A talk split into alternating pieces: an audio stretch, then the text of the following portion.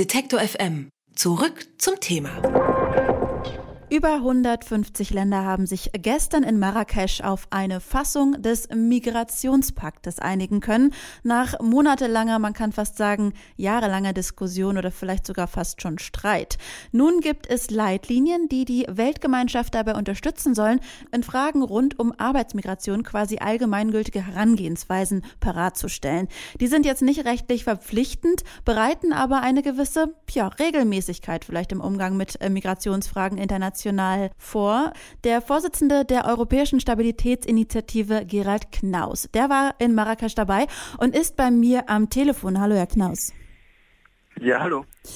Die deutsche Regierung um Angela Merkel hat sich ja in der jüngsten Vergangenheit eigentlich sehr für den Migrationspakt eingesetzt.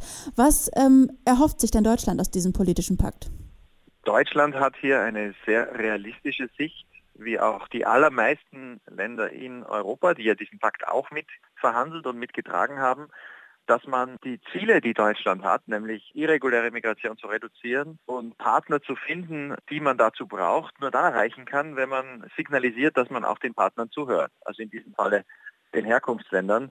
Und die Begeisterung, mit der die deutsche Kanzlerin auch in Marrakesch von den Delegierten begrüßt wurde, zeigt auch, dass Deutschland hier ganz sicher an Prestige gewonnen hat, ohne irgendein Versprechen zu geben, das Deutschland nicht erfüllen will. Denn der Pakt ist unverbindlich und äh, das, was da an Standards verlangt wird, gilt in Deutschland ohnehin schon. Der Migrationspakt ist ja gestern von ganz genau 164 Staaten offiziell verabschiedet worden. Doch so Nationen wie jetzt die USA, Österreich und auch Ungarn, die haben ihn abgelehnt. Was ist denn deren Problem damit? Also man kann sich jeden einzelnen dieser Fälle ansehen und dann wird die Antwort sehr, sehr schnell, sehr, sehr klar. Donald Trump hat kurz bevor er diesen Pakt schon im Sommer abgelehnt hat, auch das UN-Klimaschutzabkommen, also auch eine Vereinbarung, zurückgewiesen als unakzeptablen Eingriff in amerikanische Souveränität für die Amerikaner, die nicht einmal die Konvention, die UN-Konvention zum Schutz der Kinder angenommen haben, ist vor allem unter Donald Trump jede Form von internationaler Vereinbarung eigentlich inakzeptabel. Äh, da geht es ums Prinzip. Bei äh, Ungarn ist es ähnlich. Auch Viktor Orban hat schon vor einigen Jahren in einer Rede im September 2015 das Zeitalter der universellen Menschenrechte für beendet erklärt. Auch Ungarn äh, widersetzt sich im Namen der angeblichen Souveränität gegen jede Form von Einigung, die Migrantenrechte geben könnten. Viel wichtiger ist allerdings, dass Ungarn die bereits bestehenden Gesetze der EU in seinem eigenen Land, wenn es um die Rechte von Asylwerbern geht, straflos missachtet und nicht mehr anwendet. Und Österreich war der Fall einer Regierung aus zwei Koalitionspartnern. Die rechtspopulistische FPÖ hat zeitgleich mit rechtsextremen Organisationen im Internet eine Kampagne gegen diesen Pakt begonnen, vorgeschobene, erfundene Vorwürfe, dass da jetzt hunderte Millionen Afrikaner nach Europa kommen sollen. Und nach ein paar Wochen dieser Kampagne hat dann der Koalitionspartner, die Partei von Bundeskanzler Sebastian Kurz eingeknickt und hat dann gesagt, okay, dann stellt sich ganz Österreich gegen diesen Pakt, den Österreich federführend mitverhandelt hat. Also jedes dieser Länder hat seine Gründe, gute Gründe sind sie nicht. Man müsste ja oder man könnte ja auch sagen, dass es ja auch andersrum wirksam wäre. Das heißt, dass ähm, Menschen aus eben jenen Ländern auch in andere Länder äh, zum Arbeiten migrieren könnten. Auch denen haben sie dann Steine in den Weg gelegt und das gab aber keine Gegenwehr dann äh, in den Ländern oder wie, wie ist das gelaufen?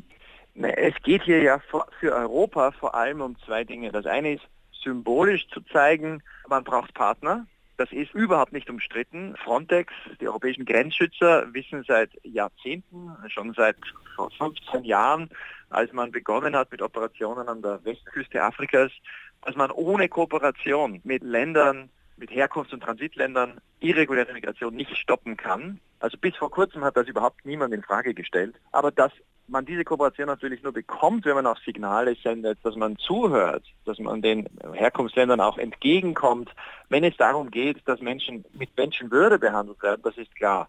Äh, in der EU ist es allerdings so, dass ja ohnehin all das schon längst gilt. Und äh, die wichtigste Migration in der EU ist ja jetzt nicht die extrem geringe Zahl von Menschen, die aus Nordafrika kommen, sondern natürlich die Binnenmigration. Und äh, da sind Ungarn, Polen und andere ganz vorne weg die haben ganz, ganz viele Arbeitsmigranten, äh, die im Rahmen der EU-Freizügigkeit anderswo arbeiten. Auch das stellt niemand in Frage. Dazu braucht es auch keine Vereinigung der Vereinten Nationen. Äh, und da zeigt sich ja auch, dass diese Form von geregelter Migration, äh, die ja von allen Staaten beschlossen wurde, durchaus im Interesse aller ist. Hm. Kanzlerin Angela Merkel bezeichnet ja das Resultat eigentlich als Meilenstein sogar im Kampf gegen illegale Migration. Die Partei AfD zum Beispiel, sie sieht darin äh, eine Art Freibrief für unkontrollierte Massenzuwanderung. Was bedeutet denn dieser Pakt für Deutschland? Das klingt jetzt so ein bisschen dramatisiert. Also es ist ganz sicherlich keine Einladung für äh, eine Masseneinwanderung. Es ist allerdings, fürchte ich, auch kein Meilenstein. Es war allerdings gerade nach den Debatten der letzten Wochen wichtig, dass Länder wie Deutschland sich zu diesem Pakt bekannt haben. Die Alternative wäre viel schlimmer gewesen. Die Alternative wäre gewesen, nach Jahren, in denen man auf der Suche nach Partnern ist, nun zu sagen, okay, wir haben das zwar eigentlich vorgeschlagen, wir Europäer, wir wollten darüber reden, weil wir ein Interesse haben, irreguläre Migration zu kontrollieren, aber im letzten Moment ziehen wir uns von dem bereits verhandelten Dokument wieder zurück. Das wäre ein katastrophales Signal gewesen. So verstehe ich die Erleichterung der Kanzlerin, dass es letztlich nur eine kleine Gruppe von Ländern geworden sind, die das abgelehnt haben. Aber ein Meilenstein kann das gar nicht sein. Dazu müssten noch viele andere Schritte folgen. Ganz konkrete Vereinbarungen im beiderseitigen Interesse zwischen Herkunftsländern und äh, den Ländern, wo die Leute hinkommen. Und natürlich für viele in der Welt viel wichtiger noch eine Verbesserung der Situation von legalen Migranten, die in sehr vielen Ländern der Welt, in den arabischen Ländern, auch in Afrika, nicht im Einklang mit der Menschenwürde behandelt werden. Inder oder, oder Philippinen, die in den arabischen Ländern arbeiten, legal, aber äh, oft ausgebeutet. Auch in Afrika ist die innerafrikanische Migration um vieles wichtiger als die kleine Migration nach Europa. Und auch da ist es in aller Interesse, dass hier gewisse Standards äh, eingehalten werden. Wenn es in diese Richtung geht, dann könnte man vielleicht in fünf Jahren sagen, das war ein wichtiger Schritt. Aber das Urteil wird man erst dann fällen können. Der Pakt ist politisch verpflichtend, aber ja nicht rechtlich bindend. Ähm, wird er trotzdem Auswirkungen haben oder wird er vielleicht auch einfach übergangen werden?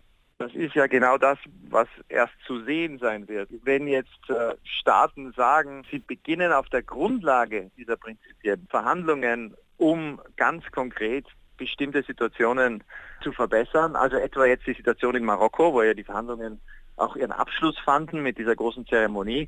Marokko hat viele Migranten aus Ländern von südlich der Sahara. Marokko hat in den letzten Jahren auch seine Gesetze verbessert. Es gab auch Amnestien für irreguläre Migranten im Land.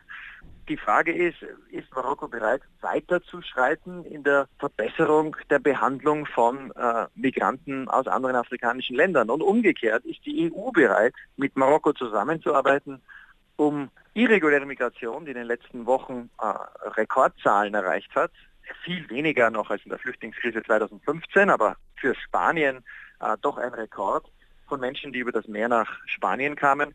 Äh, was kann die EU hier machen, um mit Marokko gemeinsam irreguläre Migration zu reduzieren und was kann die EU anbieten?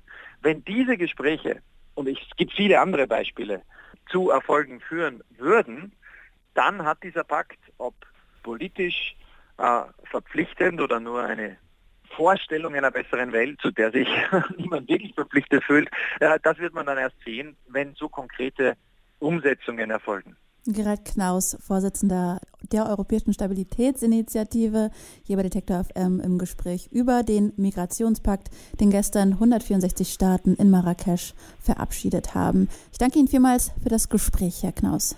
Ja, ich bedanke mich auch.